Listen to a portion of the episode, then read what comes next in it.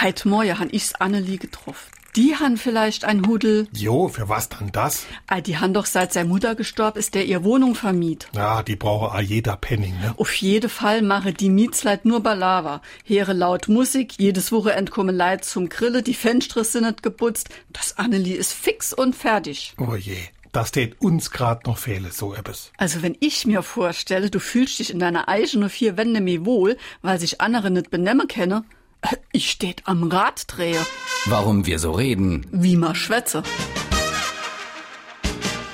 Wenn jemand verrückt wird, die Fassung verliert oder verzweifelt, dann dreht er am Rad.